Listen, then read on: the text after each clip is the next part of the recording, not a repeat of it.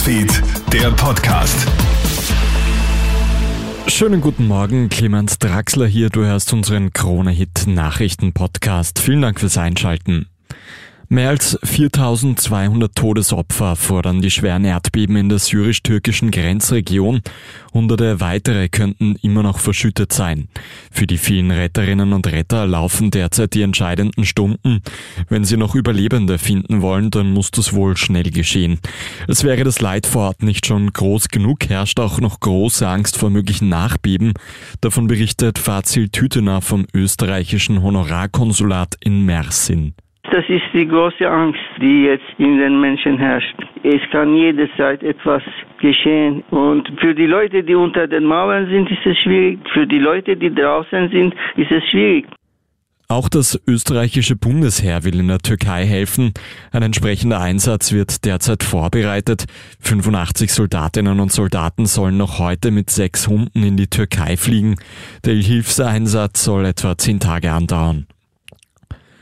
Einige hundert Menschen haben sich gestern am Wiener Räumannplatz zu einer Solidaritätskundgebung versammelt.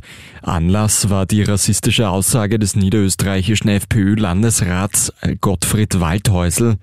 Der FPÖ-Politiker hat ja zuletzt in einer Puls-4-Sendung zu einer Gruppe Schülerinnen und Schülern mit Migrationshintergrund gesagt, ohne sie wäre Wien noch Wien. Die Volkshilfe spricht von einem Angriff auf das Kindeswohl. Nach der gestrigen Bronzemedaille durch die Damen starten heute die Herren in die Ski-WM in Courchevel.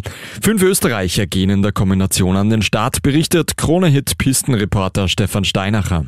Die fünf Hoffnungsträger von heute haben unterschiedlich gute Chancen. Allen voran Titelverteidiger Marco Schwarz, der, wenn alles perfekt läuft, auch um Gold mitfahren kann. Johannes Strolz hat es ebenso drauf. Dagegen spricht seine heurige Saison mit sechs Ausfällen in acht Slalomrennen. Vincent Griechmeier soll heute vor allem ein gutes Gefühl für die Speedbewerbe aufbauen. Der vierte ist Raphael Haser, dessen Schwester Ricarda ja Bronze gewonnen hat. Der größte Außenseiter unserer fünf Burschen ist der Steirer Stefan Babinski. Der Start des Super-Gs ist um 11 Uhr, der Slalom startet um 14.30 Uhr. Das war's auch schon mit dem Kronehit Nachrichten Podcast für Vormittag.